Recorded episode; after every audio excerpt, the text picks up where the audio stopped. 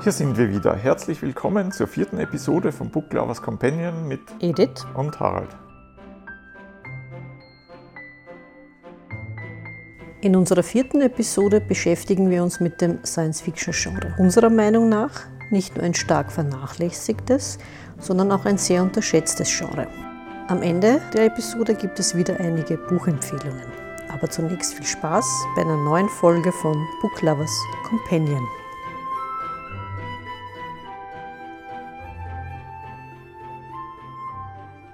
Ich meine, für mich ist der Gene Roddenberry immer noch ein Genie, wenn ich das mal sagen darf, mit dem, was er mit Star Trek oder Raumschiff Enterprise, wie es auf Deutsch geheißen hat, geschaffen hat, war beeindruckend. Und man denke nur an das Beispiel der Kommunikatoren in der Originalserie, die man noch aufklappen musste. Mhm. Was haben wir gehabt? Klapphandys. Genau. Die Pads, die da weitergegeben worden sind mit Informationen. Heute haben wir was? Ja, Wahnsinn, Tablets, ne? oder? Ich kann, mich, ich kann mich nur erinnern, wie ich das damals im Fernsehen gesehen habe. Das ist noch gar nicht so lang aus. Naja, okay. Alles relativiert sich. schon ein Weilchen. Schon ja, ein okay, es ist schon ein Weilchen aus. Ja, vielleicht 25 Jahre ja. oder was. Da habe ich mir damals habe ich mir noch gedacht, na, ich finde das die Idee finde ich absolut großartig, aber das wird es nie geben, weil ich denke mir, wie will man jetzt so einen Röhrenmonitor, der ja da eine gewisse Tiefe mhm. damals gehabt hat, wie will man den da unterbringen? Auf so ein flaches, auf so ein genau. flaches Teil, dass man auch noch... Und wenn man sich halt die Episoden anschaut, sieht man auch ganz schön, dass das eigentlich nur so Plastik... Ja, die, äh, alten, die ganz alten Tablets sind. Ja, ja, ja.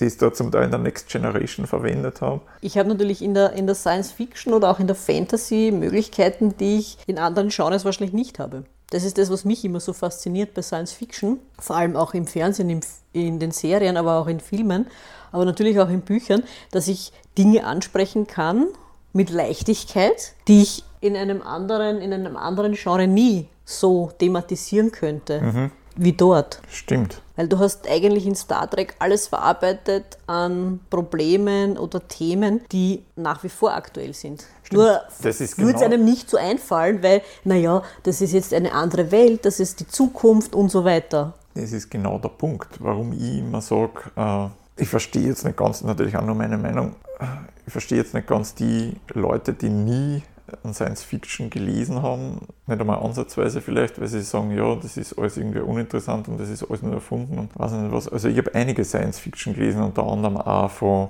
Asimov, mhm. also Asimov. Ja.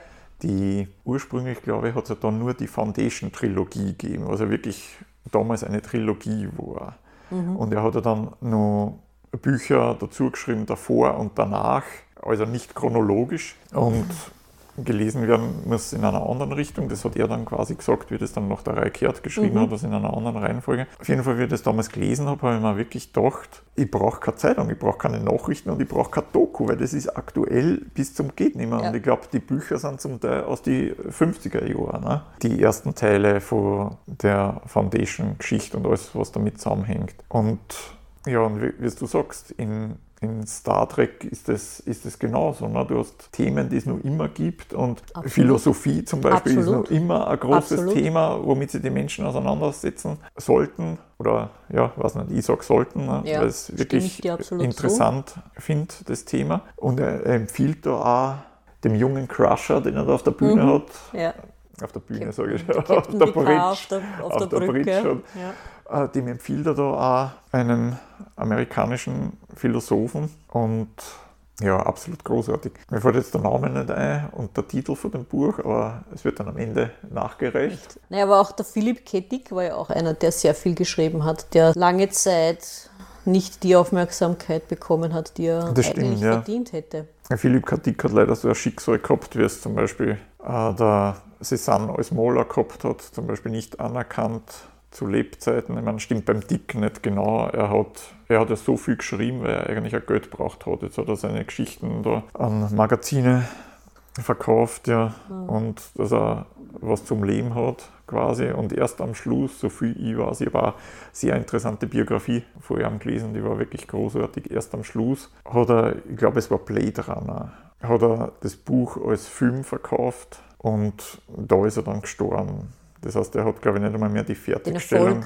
von Blade Runner mitbekommen. das Fer die Fertigstellung des Films hat er nicht. mehr erlebt und dann den Erfolg auch nicht. Ne? Naja, was, ich, ich Ja, das, dann, der war ja wirklich genial, Ja. was dem eingefallen ist. Ne? Okay, er hat ja nie ein Hehl draus gemacht, dass er etwas nachgeholfen hat mit jeder Art von äh, Medikamente, ver, Bewusstseinsverändernden ver, bewusstseinsverändernden Ja. Drogen und weiß ich nicht, manchmal mehrere gleichzeitig. In, in der Biografie steht zum Teil von Tablettenkonsum von mehrere hundert Ja. Stück in der Woche. Wahnsinn. Also für einen Na, aber wo, ich frage mich dann immer, woran liegt das? Weil, wie gesagt, es gibt dann bestimmte Autoren in dem Genre, sei es jetzt Science Fiction, sei es jetzt Fantasy, die anerkannt sind, wo man sagt, das sollte man gelesen haben und dann andere wieder, auf die dann verächtlich runtergeschaut wird. Also niemand würde, ich weiß nicht, George Orwell in Frage stellen. Stimmt. 1984, was ja aber auch nichts anderes ist, eigentlich, wenn wir ehrlich sind, als das Genre des Science Fiction. Wo wir heute ja viele von uns wahrscheinlich sagen würden, dass was heute passiert und wie es heute läuft, hätte sich nicht einmal der Orwell ausdenken können. Der wäre überrascht, Stimmt, dass das. Ganze noch weiter getrieben worden ist, als er sich das jemals vorstellen könnte. Er hat wahrscheinlich auch damals schon geglaubt, dass das schon an der Grenze Grenze. zum Übertreiben liegt. er Wahrscheinlich. Mit weniger ist vielleicht mehr. Genau. Oder ich weiß nicht, Aldous Huxley, Brave New World. Das sind ja anerkannte Autoren. Oder ich weiß nicht, Tolkien in seiner Fantasy-Welt mit dem Herrn der Ringen oder mit dem Hobbit. Wenn ich dagegen mir vorstelle, der Richard Matheson mit seinem Buch I Am Legend, Verfilmungen, die es gibt. Gibt es da auch relativ neiche mit Will Smith? Genau, vor allem das Ende. Ich habe das, ich hab das interessant gefunden. Ich habe das letztens zufällig gelesen im Fernsehmagazin, weil sie es im Fernsehen gebracht haben, dass sie bei diesem Film mit Will Smith das Ende ge- ausgetauscht haben. Kann es nicht mit Sicherheit sagen, aber ich könnte mir vorstellen, dass man sich da eher an die Vorlage gehalten hat. Ah, ja, weil das ja, Ende des genau. Films hat ja mit dem Ende des Buches überhaupt nichts gemein. Mhm. Es ist auch der Inhalt des Buches doch einigermaßen anders als jetzt der Film. Und was ich habe den Film gesehen, vorher gesehen und ich habe dann das Buch gelesen. Ist Mhm. immer so eine Frage, soll man das umgekehrt machen oder nicht oder so.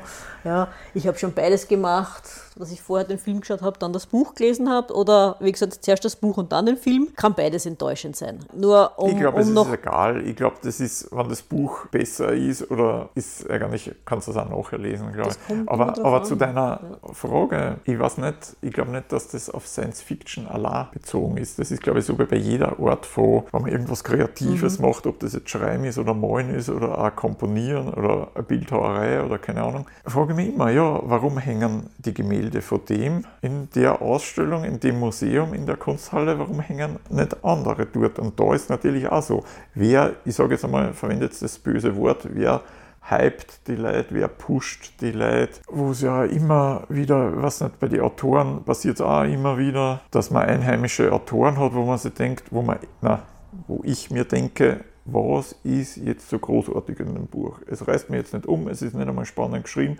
Warum ist er jetzt in jedem Journal, in jeder Sendung? Warum wird für ihn so viel Werbung gemacht? Weiß ich nicht. Mir fällt dann immer nur Vitamin B ein, weil ich denke mal, die Qualität von seiner Arbeit kann es nicht sein. Aber das ist natürlich jetzt eine Unterstellung, aber wurscht. Aber ich denke mal, wie gesagt, ich denke mal, das ist überall, nicht nur bei Science Fiction. Das, was ich mir bei Science Fiction denke, ist, dass es ein unterschätztes Ja. oder äh, überhaupt Vernachlässigtes. nicht, vernachlässigtes, nicht Genre. anerkanntes Genre Ja. ist. Wenn jetzt zum Beispiel die gehobene Literatur zum Beispiel auch, äh, ja, weiß ich nicht, wird immer nur, belächelt immer nur die Science Fiction, ne? obwohl man mittlerweile Naja, ich glaube, die was gehobene Literatur be belächelt vieles. Ja, wahrscheinlich belächelt es eh alles. Ne? Die Frage ist, und ich belächle halt manchmal die hohe Literatur, weil ich sage, ja, die zehn Leute, die das lesen, Entschuldigung jetzt. Ne? Denke ich mir, ja, aber man kriegt ja dann Preise und Auszeichnungen, die sich so in der Höhe von Jahresgehalt von Akademiker bewegen. Ne? Und der Preis wandert im nächsten Jahr wieder zu dem Autor und dann wieder zu dem Autor. Und ich denke mal, ein gutes Beispiel dafür ist, ich weiß nicht, ob es schon in einer von den letzten Episoden vielleicht erwähnt habe. Ein gutes Beispiel ist dafür, dass ich habe ja selber einen Science Fiction geschrieben. Ich habe bisher in Österreich keinen Verlag gefunden, nicht, nicht der jetzt mein Buch publiziert, sondern der überhaupt Science Fiction publiziert. Ja. Es gibt zwar den Septim Verlag, der hat das Gesamtwerk von der Alice B. Sheldon, a.k.a. James Tiptree Jr. du schon mal gesagt, ja? veröffentlicht, aber das ist auch das Einzige an Science Fiction, weil ich glaube, der Verleger hat da äh, eine Vorliebe für die Autorin oder so. Aber alles andere Findet nicht statt. äh, findet nicht statt. Es gibt dann haufenweise Verlage und ich weiß nicht, hat das in Österreich auch mit der Kulturförderung oder mit der Verlagsförderung oder sowas zu tun, dass es haufenweise kleine Verlage gibt, die sich mit Lokalen beschäftigen, Weinviertel, Waldviertel, Minderheiten in Kärnten, Minderheiten im Burgenland, Minderheiten in weiß ich nicht wo. Ne? Erster Weltkrieg, Zweiter Weltkrieg, keine Ahnung was. Ne?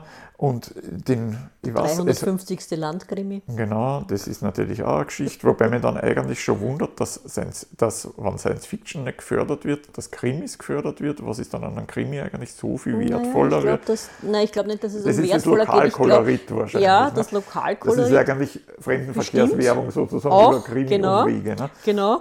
Und natürlich glaube ich auch, dass die Leserschaft für Krimis eine viel größere ist. Das stimmt, ja, das glaube ich, ja, da hast recht, das glaube ich auch, ja. Im Gegensatz zu Science Fiction. Science Fiction ist vielleicht doch noch mehr Nische als anderes. Wahrscheinlich. Als, genauso wie Fantasy. Wobei ich immer den Eindruck habe, wenn ich in die Buchhandlungen gehe, vor allem bei den jungen Erwachsenen oder bei den Jugendlichen, habe ich manchmal den Eindruck, ich mag mich täuschen, dass da ganz besonders stark auch die Fantasy-Schiene zieht. Science Fiction zieht im Gegensatz zu anderen Genres vielleicht. Aber vielleicht täusche ich mich. Das kann nur ein Eindruck sein. Im Gegensatz zum Beispiel zu den Erwachsenen. Mhm. Und nochmal auf die Verlage zurückzukommen. Ich weiß nur, es hat einen relativ kleinen Verlag gegeben, Voodoo Press hat der Kassen. Das war ein österreichischer Verlag, oder? Ja, Okay. so viel war es, ja. Der war nämlich auch, habe ich selber mal, war ich auf dem Stand bei der Buchmesse in Wien dort und war wirklich sehr nett dort und ich habe das eigentlich toll gefunden. Ja, es hat mich damals schon überrascht. Das ist jetzt, weiß nicht, vier, fünf Jahre oder was her. Hat mich damals schon überrascht, dass es so einen Verlag gibt überhaupt. Ja, jetzt letztes Jahr oder wann ist der Krochen gegangen, ne?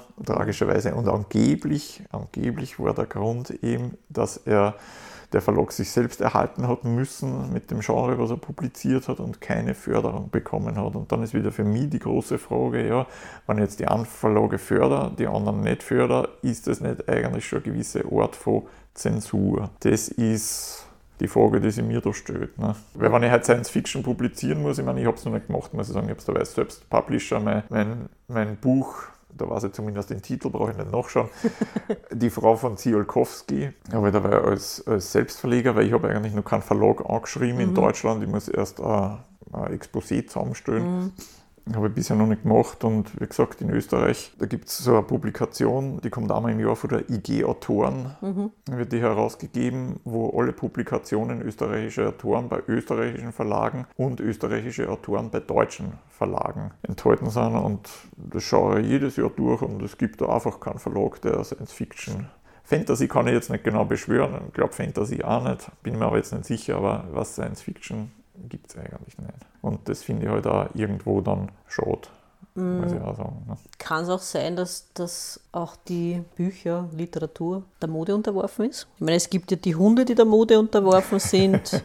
Ich habe das Gefühl gehabt, dass es mir so gegangen ist mit meinem Buch, dass ich an, weil es auf Englisch geschrieben war, dann an die amerikanischen Verlage geschickt habe und ich dann als Antwort bekommen habe, naja, na, im Moment nicht. Es ist nicht schlecht geschrieben, es ist, es ist ganz interessant, aber leider nein, weil es ist historisch, also es spielt im Jahr 1903, Imperial Whites, es spielt zum Teil in London, zu einem kleinen Teil in London, und es spielt zu einem sehr großen Teil hauptsächlich in Wien. Und kann das vielleicht auch daran liegen, ich will den amerikanischen Lesern nichts unterstellen, vor allem nicht den Lesern, eher den Verlagen, dass sie es ihren Lesern nicht zutrauen, dass sie wirklich sozusagen Interesse haben könnten an einem Buch, das jetzt nicht ausschließlich in den USA spielt. Aber da tut man, glaube ich, ein bisschen den Lesern Unrecht, weil ich könnte schon mal vorstellen, dass die Leser durchaus Interesse haben. Ja, das glaube ich ehrlich gesagt auch. Und dann komme ich leider wieder zurück zu dem Punkt, zu dem bösen Wort Zensur, wo ich glaube, dass das dort eigentlich auch irgendwo greift. Weil ich weiß, ich meine, wir sind da jetzt irgendwie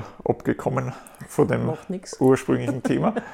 Aber Sebastian Fitzek, der deutsche Autor, der Thriller schreibt, hat ja seiner eigenen Aussage zufolge ewig keinen Verlag gefunden, weil es geheißen hat, weil er von den Verlagen immer zu hören bekommen hat, ah, Thriller, die in Deutschland, die in Berlin spielen, die will keiner lesen. Und ich denke mal, so ist es wahrscheinlich in Amerika. Da gibt es sicher eine Gruppe, die das interessiert und die ist vielleicht nicht einmal klar. Ne? Und Ja.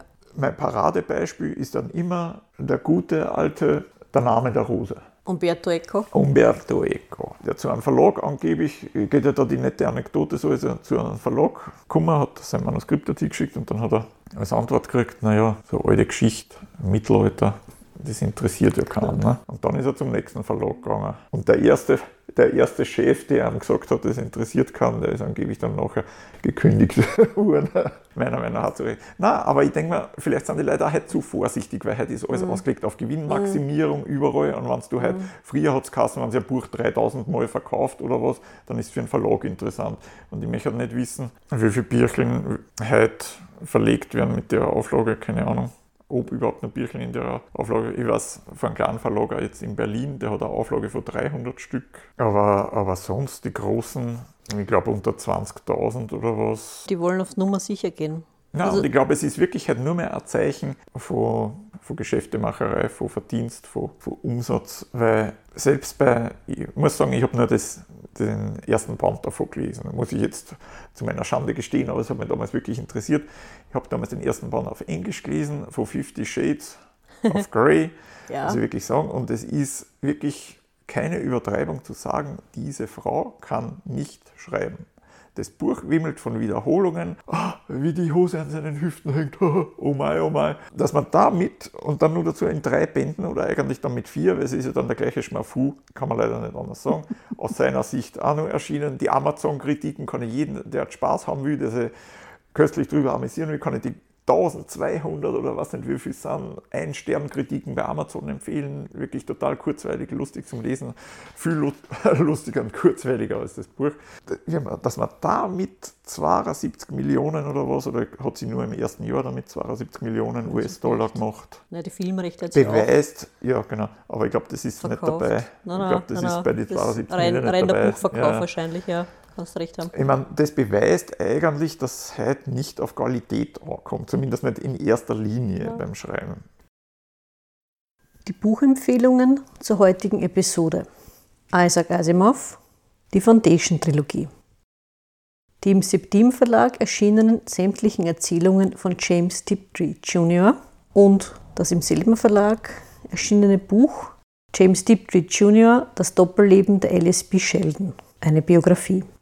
Harald Müllner, die Frau von Silkowski und von Lawrence Sutton, Philipp K. Dick, Göttliche Überfälle, eine Biografie. Und ganz zum Schluss noch der Philosoph, der in der Star Trek-Reihe Next Generation von Captain Picard erwähnt wurde. Es handelt sich dabei um William James, einen Vertreter des philosophischen Pragmatismus, der von 1842 bis 1910 gelebt hat. Ja, schon wieder vorbei. Das war die vierte Episode von Book Lovers Companion. Wir hoffen, es hat euch gefallen und bis zum nächsten Mal. Auf ein Wiederhören freuen sich Edith und Harald.